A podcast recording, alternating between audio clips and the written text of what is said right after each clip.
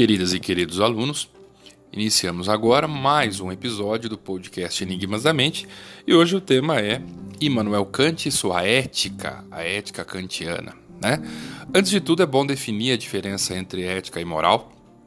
Tratamos moral como é, o estabelecimento de regras, de normas sociais para o convívio e que são é, diretamente pessoais, ou seja, a pessoa tem moralidade, ela se ela é moral, ela segue certas normas. Se ela é imoral, ela transgride essas normas. Na verdade, socialmente, culturalmente, nós temos a noção do que é imoral, do que é imoral, porque isso depende diretamente da nossa cultura, da nossa sociedade. Uh, em relação à ética, ela é o estudo, né? ela é o conjunto que estuda aquilo que é moral. Então, quando nós falamos em ética na sociologia e na filosofia, nós estamos lidando, em outras áreas, claro, estamos lidando com o conjunto de eh, estudos e de normas e de pensamentos, ideias e interpretações sobre aquilo que a moral eh, influencia, como a moral influencia numa sociedade e como ela vai se modificando e se estruturando ao longo do tempo. Bom, é, quando nós falamos em ética e moral, nós temos uma série de pensadores que definem o que ela é exatamente. Mas eu vou me ater hoje à ética kantiana. Né? Nós temos uma série de éticas, como a ética platônica, como eu falei, que busca sempre o ideal intelectual, o idealismo, o idealista, né? aquele que faz sempre buscando a racionalidade, a partir da racionalidade. Eu tenho a ética maquiaveliana, né? que está baseada única e exclusivamente na, no sucesso, né? Usa-se sempre o termo os fins justificam os meios para Maquiavel, apesar de não ter escrito essa frase, mas faz sentido para a ideia dele. Mas o que que se, no que, que se baseia a ética kantiana? É bom lembrar que o Kant é um filósofo idealista, ele faz parte do idealismo alemão. Então, não como nós tratamos o Kant, né? como, como nós interpretamos o Kant em relação à ética e à moral? Bem, em relação à ética, ele define basicamente né, dois tipos de ética. E aí ele vai basear esse tipo, esses tipos de ética de acordo com a racionalidade, ou melhor dizendo, com o nível de racionalidade e de autonomia intelectual que o sujeito tem. Ou seja, quanto mais inteligente, mais ético ele vai ser. Vejam que interessante, né? na visão do Kant.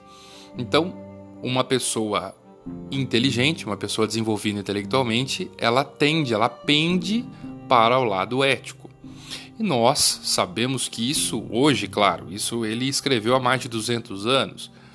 Nós sabemos que hoje isso pode ser refutado, pode ser é, é, respondido de maneira negativa, até porque nós conhecemos muitas pessoas inteligentes ao longo da história que, na verdade, não tinham moral, eram imorais dentro da nossa sociedade. E nós estamos falando de uma sociedade cristã, uma sociedade ocidental, afinal, o Kant era prussiano, era alemão, né? Então vivia, aliás, ele era filho de pastor luterano, ele tinha vivia no nosso contexto. Nós não estamos falando de outro contexto social. Bem, apesar de ser um contexto histórico diferente, evidentemente. Bom, para Kant existem dois tipos de ética. A ética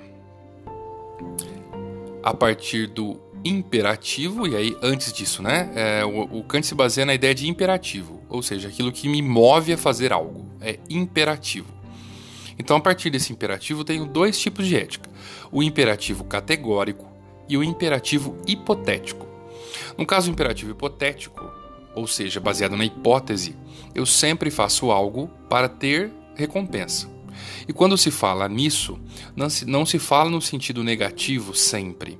Por exemplo, eu só saio de guarda-chuva quando está chovendo, ou pelo menos quando imagino que vai chover.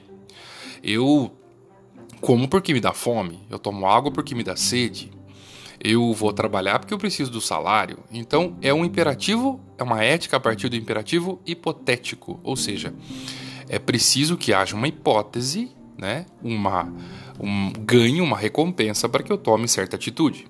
Mas para Kant, o grau de evolução mais alto, o nível mais alto de evolução para os homens seria o imperativo categórico, ou seja, que não está baseado na hipótese, não está baseado na recompensa, mas que você faz simplesmente porque julga a partir da sua consciência, da sua racionalidade, da sua intelectualidade como algo correto. Uma caridade, né, ajudar alguém. Uh, e aí, eu vou usar um termo ainda mais misterioso, enigmático, mas ao mesmo tempo bastante polêmico, que é quem é você quando ninguém está te vendo? Aliás, tem uma banda que uma banda brasileira aí famosa que usa esses versos, dê uma pesquisada. Quem é você quando ninguém ninguém está te vendo? Quem seria você? Quem seria você se você não tivesse nenhuma regra a seguir? Será que se você se a você fosse permitido fazer qualquer coisa, você se manteria moral? É nisso que o Kant se baseia. É um imperativo categórico. Eu faço independentemente de ser certo ou não. Não é necessário que uma lei me proíba de matar alguém, de estuprar alguém, de sequestrar alguém. Eu, naturalmente, ou intelectualmente, melhor dizendo, eu sei que é errado. Ou pelo menos a minha moral diz que é errado. Ou seja, eu tenho dois tipos de ética né? um imperativo categórico hipotético. O hipotético baseia-se na ideia de que eu só ajo a partir de uma recompensa, o que nem sempre é negativo. Mas se para que eu seja caridoso é preciso de uma recompensa, eu não sou intelectualmente desenvolvido. E vou repetir. Para ter o imperativo categórico, para exercer o imperativo categórico, não se trata de ser bonzinho, amoroso, solidário. A mente humana é quem define ou quem desenvolve a intelectualidade além da ética. Ou seja, para que você seja ético, é preciso desenvolver a sua mente. Então não se trata de uma questão emocional, mas de uma questão racional. Fico à disposição para mais dúvidas e para novas ideias de podcasts. Fico por aqui, professor Rafael.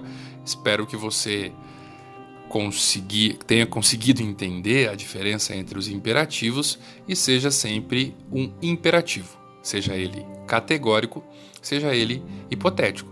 Ou seja, seja o imperativo, seja o senhor de sua vida, sem deixar, sem deixar pelo menos ou tentar deixar ser influenciado por questões que você não tem consciência. Essa é a ideia do Kant. Então, Seja o senhor de sua vida, tome as rédeas de sua vida, essa é a ideia kantiana. Até a próxima, até o próximo episódio de Enigmas da Mente.